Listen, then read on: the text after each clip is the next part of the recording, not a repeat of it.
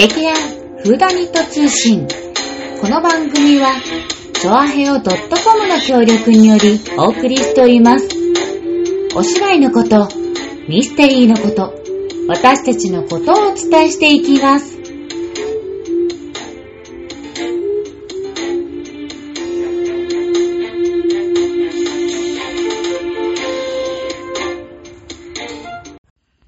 始まりました。劇団フーダニット通信、薩摩いもでーす。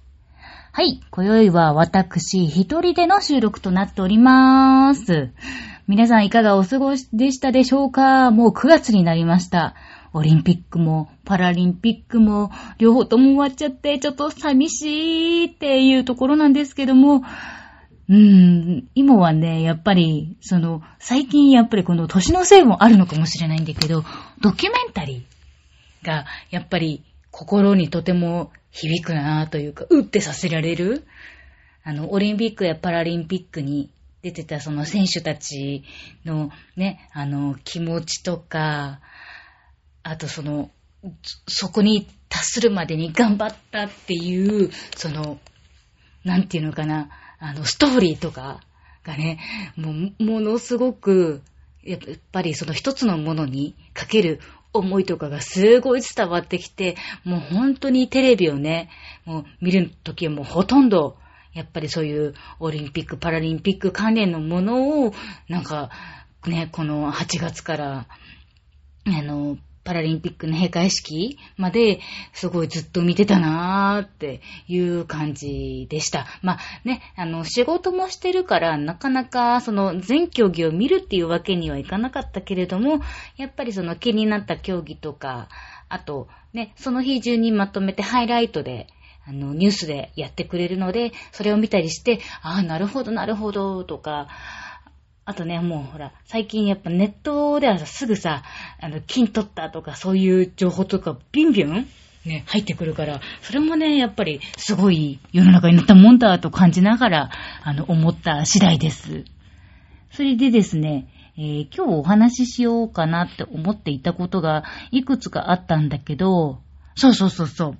つい、ついほんと昨日のね、話なんだけど、あの、スマホを家にあの忘れて、まあ仕事だったから別にね、その、どっか行くってわけでもないから、全然、あ、もう家に置いてきたんだっていうのがもう分かっていたから、その、テーブルの上に、あの、いつも朝充電し終わったのポーンと置いて、ちょうどね、昨日はなんか、いろんなもののステージしてたら、あの、テーブルの上がすごいごちゃごちゃで、まあ、まだ今もちょっと整理してる途中ですっごい汚いんだけど、そしたらなんかやっぱ、汚い中にスマホがピュッて置いてあったから、なんか、なんだろう、馴染んじゃって、そのごちゃごちゃに。スマホが見えなくなったっていうの。だから、それでもう普通に、ああ、よし、じゃあ仕事行く時間だと思ってて、まあ、だいたいね、あの、私のルーティーンは、まあ、電車乗ったらとりあえず、うん、スマホ開いて、まあ、あの、家族に、おはようっていう LINE を、あの、妹家では行ってんだけど、みんな、みんなっていうかね、今もうほら、父母はそこで、妹は大阪なので、で、まあ、妹もね、あの、お家出てるから、やっぱりその、いつね、何が起こるかわからない時代になってしまったじゃない。なので、その、妹家のメールっていうか、まあ、LINE は、おはようっていうスタンプがとりあえずだいたい7時から8時朝のね、の間にかけて、ペチンペチンペチンペチンって、あの、本当にそれだけなのよ。本当に。です。だからそれを毎日行ってるから、なんか、たまにね、あの、妹が、めいっ子の可愛い写真とかを、ドーンとか、どこどこで、あの、こんなことしてきたよとか、そういうのね、送ってくれて、じじばばが、おーおー、いいね、かわいいね、うんうんって、私も、うんうん、成長しててかわいいねって言いながら、まあそういうのをね、見たりする妹家の LINE が、まあ毎日続いてるわけなんですけれども、そのたまたま昨日忘れて、なんいつものね、その大体同じような時間帯に、あのおはようおはようスタンプがポンポンポンポン、ね、繰り広げられるんだけども、多分昨日は、その、いつもの時間に、あの、何人かはあるんだけど、あれって、妹姉ちゃんのスタンプが来てないってなってるはずだの。はずだのってだのってなんだ、はずなのよ。だから、これは、私が家に帰ってきて、スマホを見たときに、おはようって朝の7時か8時ぐらいに LINE するじゃない。それがない。それが、ほぼ、まあね、12時間ぐらい経ってからもう何も一切、何の連絡もない。これはきっと、あれ？妹ちゃんどうしたの？っていう心配の何かがきっと入ってるはずだとか、ね、急になんか、何か事件に巻き込まれてるのかもとか、思ってくれてるのかなとか、あ、あ、大丈夫かな？もう、胃の一番に家帰ったら、家族に、生きてるよーって、もう LINE 送ってやろうって思って家帰って、見たら、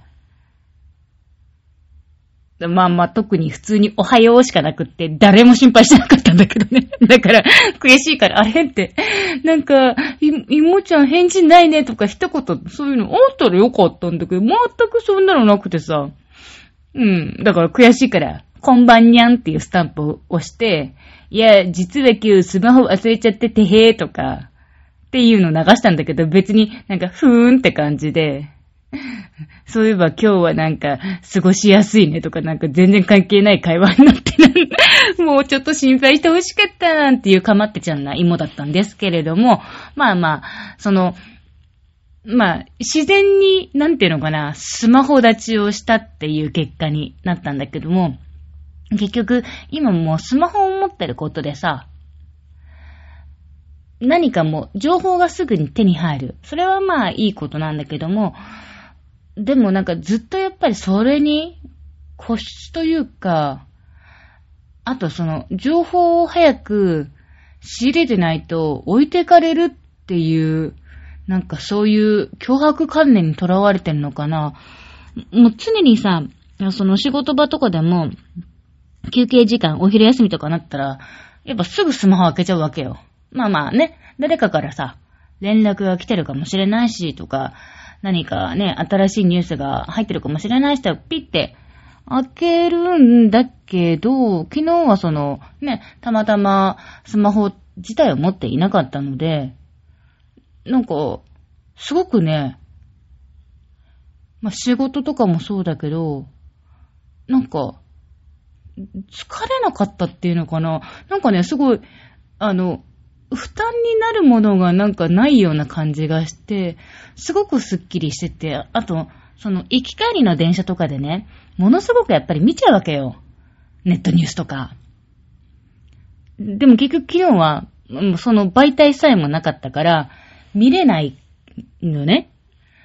んで、たまたまね、本当にたまたま、あの、若竹七海さんの、あの、小説をバックにね、ずっと 入れてて、しかもずっと入れててね、ずっと読んでなかったのがあって、あよし、やっと見てみるかって見たら、すっごい面白くって、なんだろう、小説ってさ、まあ、こんなね、演劇やってる私が言うのもなんですけど、その書いてある文字を読み取って、あ、まあ、どうなんだろう、これ。人によって読み方って違うのかな？本とかも、台本とかもね、結構違ってたりするんだけど、私のその小説の読み方っていうのかな？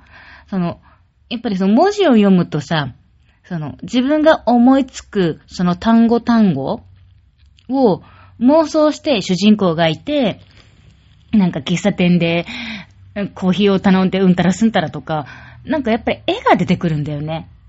で、その絵を、やっぱり妄想して、なんか人物たちが、動き出す？読み方っていうのかな？なんか うん。だからなんかすごいさ、まあまあ妄想っちゃ妄想なんだけど、文字を読んでるんだけど、その、リアルタイムな動画というか、テレビというか映画というか、まあ、そうそうそう。キャラクターがちゃんと現れて、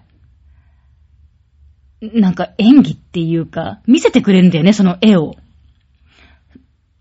その、見てるのは、本当に文字なんだけど、だから、その、目で見た文字と頭の中で想像した絵と、で、多分なんか、私声優さんそんなに詳しくはないんだけど、なんか、このキャラクターはきっとこういう感じの声なんだろうとか、そういうのもな、なんだろう、夢みたいな感じ？まあまあ寝てはないんだけどね。うん。なんか、そんな感じで小説を、まあ、小説自体を読むのもすごく久しぶりだったから、すごくね、集中しちゃって、危うく自分の降りる駅を降り損なりそうになっちゃったっていうのもあったんだけど、でも、なんかね、その、結局ほら、スマホでも文字を見る。それはそうなんだけど、なんかまあ、大体見るのがニュースだから、そんなに小説ほど詳しくとか、なんか、ストーリー的な風には書いてはないはずだから、あまりその妄想とかっていうのにならないんだけど、なんかその小説っていうのはやっぱりその本の世界にすごい入り込ませてくれるっていうのが、ものすごく面白くって、で、また今日ね、今日はまあ、スマホを忘れないで持ってたんだけど、まあ、スマホ見ちゃうよね。意味ないじゃん、それって感じなんだけど。うん。だから、やっぱり、自ら、何々立ちってするのは結構難しいと思うんだけど、まあ、そういう環境をあえて作ってみるのも、うん、いいのかななんていうのも思った。まあ、あとはやっぱり、まあ自分でね、全部スケジュール組んでしっかり、これからこの1時間は本を読むとか、あの、ご飯を食べるとか、うん、テレビを見るとかね、そういうスケジューリングができるのが、まあ理想的だとは思うんだけれども、うん。まあ、なかなかね、この物草太郎芋マンは、うまくそんな風にやっていけるのだろうかっていうのが、こうご期待っていうところです。ございます。で、本当はね、話したいことあったんだけど、あ、まあいいか。せっかくだから話しちゃうか。ちょっとね、これもなんかのコラムを、えーと、探してるときに、あ、そう、これもね、あの、妹と、ちょうど、また LINE でお話をしてたときに、まあ、あの、妹はあの、墨田区に住んでいるんですけども、あの、両国がすごい近いのね。で、その、両国に、えーっとね、この漢字読めるっていう、あの、妹から LINE が来たんだけど、横綱って多分書いてあるように私は見えたのね。で、ほら、ね、両国といえばお相撲さんの地域。うん。だから、まあ、両国横綱っていうそういう地名があるんだと思ってたのね。で、そしたら、いや、姉ちゃん実は、横網なんだってって言って、よく見たら、確かに、あの、綱のところが、網ってあの、丘みたいなところがちょっと丘じゃないみたいな、ほんとそれの違いで、え、両国、横網って言うんだって思って、それでまあちょっとね、びっくりしたから、なんかそういうのとかあんのかなーとかって思ってね、いろいろ、まあこれもネットで調べてたんだけど、そこで、ちょっと墨田区にまつわる、そういう、なんか、あっと思ったコラムがあったので、紹介をさせていただきます。墨田区といえば、えっ、と、東京スカイツリーがあるでおなじみですが、その近くを流れるのは墨田川です。読み方は同じ墨田なのに、墨田、牧獣のあの墨のね、墨田と、墨田川、あの、端っこ？墨隅っこ暮らしみたいな、墨田でなぜか表記が違います。地名の表記を、えー地名の歴史を調べていくと、東京23区の名称決定に影響した、ある漢字表の存在が浮かび上がってきました。そう。実は墨田区って、公園とか、学校とか、まあ、花火大会もそうなんだけど、その牧場の隅の隅田と隅っこの隅田が混在してたんですよ。ねえ、私も確かにさ、なんか、隅田川ってね、ねえまあね、よく歌にもなってるし、花火大会とかもあるから、ああ、あの隅田だって思うけど、確かにあのさ、23区の区で見る隅田って、牧場の隅のね、隅田区なんだよね。でも、当たり前だって思ったから、不思議だっていうのは思わなかったんだよね。だからちょうどその、ね、横編みの話を聞いたときに、はぁって思って調べたら、なんかこういう記事が出てきて、じゃあ、あの、続き読みますよ。墨田区が誕生したのは、東京が35区から22区、後に23区に移行した1947年3月で、それまであった本所区と向こう島区、向かい島区が統合されてできました。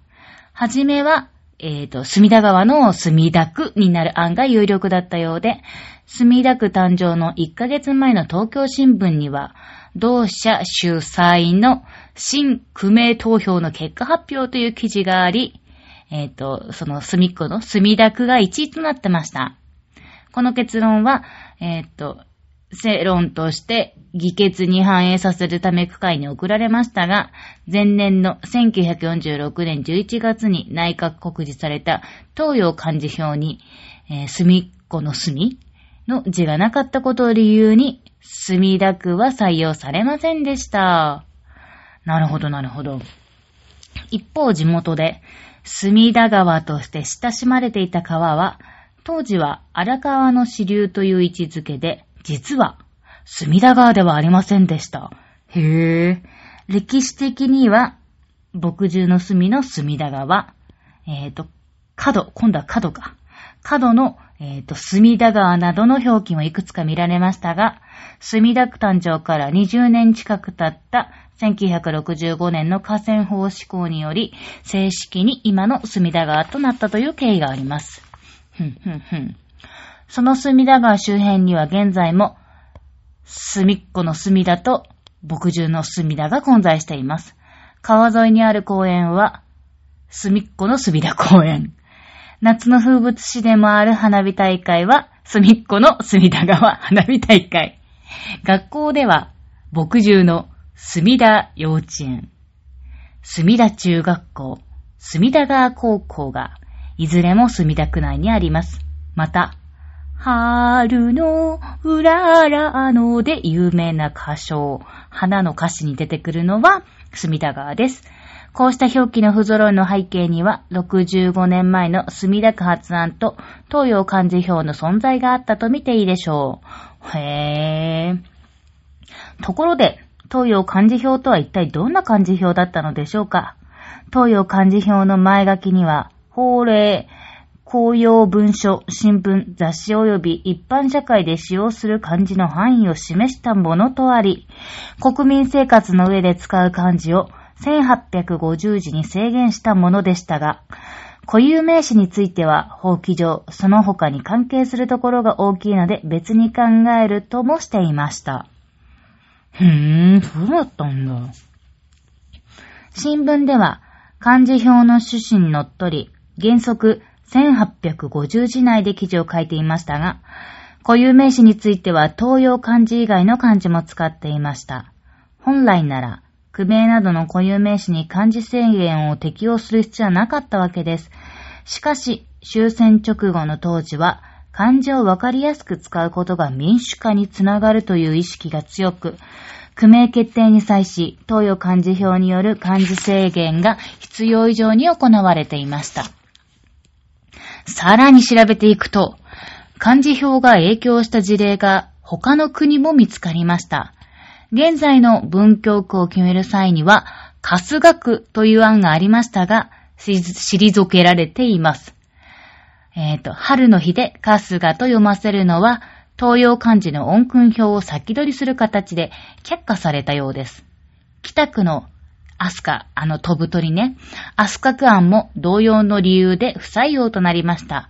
カスガ、アスカとも地域に根付いた歴史ある名称で、新区名投票でそれぞれ1位と人気を集めましたが、読み方が一般的でないとされ、採用には至りませんでした。港区の案で1位だった、あたごくんも、あー難しいよね、これね。えっ、と、あ、これ、た、たごなのたごが、東洋漢字表にはなく読み方も難しいため選ばれませんでした。へえ、面白いね。こんななんか、今ね、23区で知ってる区、うん、が、実はこういう名前になってたかもしれないっていうのがね、あったんだね。で、なんかね、ここにちょっと今一覧があるんだけど、人気があった区名候補。例えばあの、中央区。中央区は、江戸。あー、ぽいね。中央だもんね。銀座。あー、中央区だ、確かに。大江戸。ふんふんふんふん。日京。うーん、これわかんないや。港区。あたごの他にも、青山。あー、そうだね。青葉。あー、ぽいぽい。いいくら。うんふん。み、見た三田？見たかな？うん。えーと、次が新宿区。富山。あー、山、山って山手かな？うん。早稲田。武蔵野。はあ、そっかそっかそっか。なんかこう見ると、確かにね、そのね、候補があったやつになっても、なんかおかしくなさそうなやっぱり地名がね、出てくるね。次、文京区。湯島。富士見。音羽根。山手。あー、あ、やっぱ山手ってなんかね、さっきのね、新宿と隣接してるからなのかな？あ、隣接してたっけ？してないか。えーと、次が台東区。うん。台東区は、上野。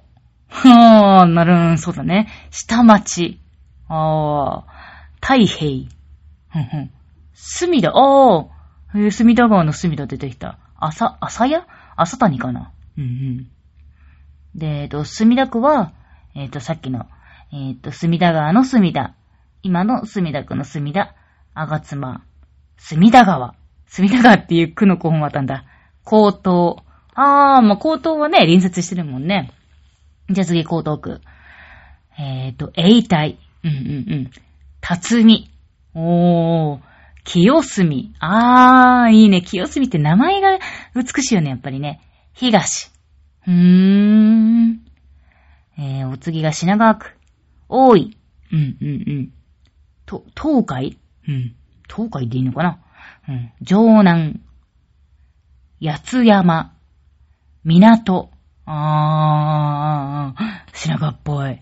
うんあ、次、大田区もね。大田区も、東海。ろ、6号かな？京浜。池上。玉川。はぁ。で、北区。が、飛鳥。飛鳥山。赤羽。け、京北。城北。へぇ。なんか、すごいね、やっぱり、ぽいなーって、その区っぽいなーっていうね、あの、やっぱり地名というか名前がね、出てきましたね。うーん。なるほど、なるほど。あ、あ、なんか、ここにまた続き書いてあるんだけど、1947年にできた新区名の歴史を紐解いていくと、東洋漢字表の存在だけでなく、合併する各区の住民が納得する名称を決める難しさもあらわになってきました。そうよね。住んでる人はたくさんいるし、それを一つに決めようって結構大変よね。合併にあたり、議会が紛糾した例もあります。例えば、大森区と蒲田区が合併した大田区。多摩区、東海区、六号区、羽田区、大森区などが候補に上がりましたが、双方が納得できる名称がなかなか決まらず、最終的に両者から一文字ずつ取った大田に決まりました。へー、なるほど。ちょうどいいところをね。うんうんうんうん。台東区でもなかなか決着がつかず、区名が決まったのは発足のわずか2週間前。下谷区と浅草区の合併区名案は、上野区、下町区、太平区、浅谷区などがありました。上野浅草区、上野浅草区案。上野浅草区って言いづらいね。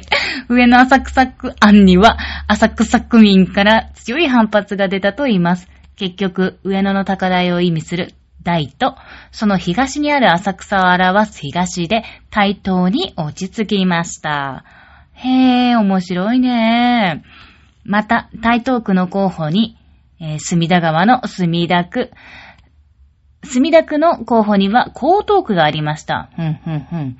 墨田川は台東区にも流れていますし、江東区の江は墨田川を指し、ふんふんふん。墨田川の東に位置する墨田区の案としては納得がいきます。墨田、台東、江東の3区で、墨田川の関連する名称が候補になったことは、それだけ墨田川が住民に親しまれていたことの表れと言えそうです。へー、面白いね。なんか、ね、ほんとその、ね、ちょっとしたその横網と横綱で調べてみたら、なんかこういうことがあったんだっていうのすごく、なんか、ね、もちろんこうやって発見してコラムをね、書いてくださってる人はやっぱりいろいろ調べて、こうやってわかりやすい文章にしてくださってるんだけども、面白いね、やっぱり昔を知るっていうのは、ね、自分の知らなかったことがすごく、ね、し、全部新鮮に感じるね。うん。あ、で、まだね、ちょっと続きがあるんだけど、えっ、と、平成の大合併で、ひらがなやカタカナも登場って書いてある。うん。自治体の名称変更で記憶に新しいのは2000年代に入って進んだ平成の大合併。常用漢字表の影響はそれほどなかったと思われますが、65年前の東京のように新名称の選定で議論が紛糾した自治体もありました。中には漢字から離れ、佐抜市、香川県、南アルプス市、山梨県のように、ひらがなやカタカナを使ったところも出てきています。ああ、確かに出てきてるね。はあ、いわき市もそうなのかな？ひらがな。ああ、後で調べてみようかな。時は移り、新しい地名が浸透する一方で、旧称を懐かしむ人もいることでしょう。古くからの住民と新しい住民とではその地名に対する思い入れに温度差がある場合もあります。自分が現在住み、かつて暮らしていた土地の名前にはどんな歴史があったのか、ゆかりの地に思いを馳せながらそんなことを調べていくと、その土地や地名に対して違った見方ができるようになるかもしれません。へー、すげー面白かった。そうだよな。あの、私の住んでる墨田区なんですけども、あの、なんていうの、縦に長い。縦に長いっていうのかな。私は割かし、あの、その江東区に近い方なので、その、あんまり上の、なんていうの、上の方、えっ、と、押し上げとかあっち方面とか全然行かないんだけど、あっちの方もね、なんか結構その商店街とか、あのちっちゃいお店とかたくさんね、いろいろあって面白いみたいなので、そういうところもね、あの、今度、今度っていうかタイミング見て、うん、遊びに行けたらなぁなんて思ったりしております。はなかなか面白い話だったわ。またこういうコラム探そうで、また紹介しよう。わはは。まあそんなわけでですね。あ、てかすごい喋っちゃった一人で。あ妹頑張ってんな。まあそんなわけで。はい。えー、次回の劇団風、劇、こんなところで噛むなんて、劇団風ダニと通信、えー、更新日は9月の22日の水曜日になりまーす。はぁ。まあ、今度も一人でやってもいいかな、なんちゃって。いや、まあ、でも誰かがいた方が、まあ、嬉しい。あと、誰かと喋りたい。そんなわけで、また次回も楽しみにしていてください。それではまた、バイバーイ。